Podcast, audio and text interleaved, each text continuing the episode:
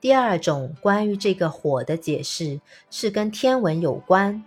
有一句很有名的诗：“七月流火，九月授衣。”这出自《诗经》的《七月》这首诗。从前人经常弄错，以为这个七月就是现在夏天的七月。流火说的是夏天热得像火烧似的。其实啊，古诗里的七月已经是秋天了。中国古代历法的十二个月跟春夏秋冬是相匹配的。一二三月是春天，四五六是夏，七八九是秋，那自然接下来的三个月就是冬天了。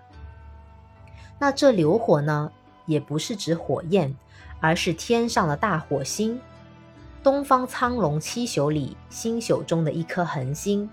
这颗星星是一颗红超巨星，在夜空中特别的明显。古人会把这颗大火星在夜空中出现的位置当成确定的农时标准。当大火星在黄昏的夜空中从南方天空中央的位置向西偏移，就是天气转凉、秋天到来的讯息了。再过一阵，农民们就要准备厚衣服过冬了。所以“秋”这个字里面的火，有人认为指的是七月流火中的。大火星。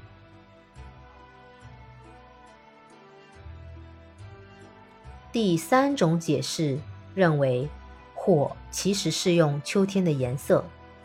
火是什么颜色呢？红和黄。秋天的树叶同样也是红色和黄色。古人添加了火这个貌似和小虫不相容的事物，来表现秋天的颜色，视觉和听觉的结合。表示秋天。无论以上任何一个解释，中国的古人都实在是太聪明了，用“火”这个字，把秋天的生活习惯、习俗、天文地理等秋天出现的自然现象与人文习俗结合在一起，造就了今天“秋”这个字。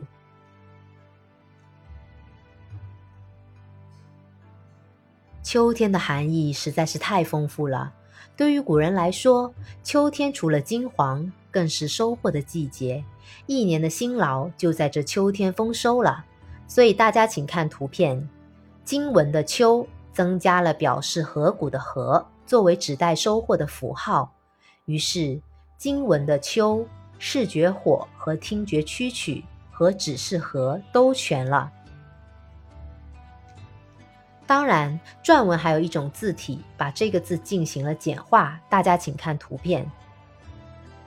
篆文当中呢，保留了表示颜色的火和表示收获的禾，蛐曲消失了。那我们今天使用的秋就是这样演变过来的。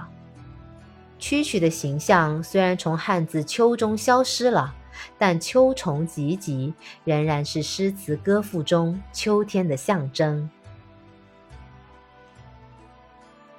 欧阳修在《秋声赋》中对秋天的风声进行了传神的描写，对秋天的肃杀发了一系列人生感慨：“童子莫对，垂头而睡，但闻四壁虫声唧唧，如助与之叹息。”作为这篇千古名篇的结尾，辛弃疾也说：“一松一竹真朋友，山鸟山花好弟兄。”在这金色的秋天。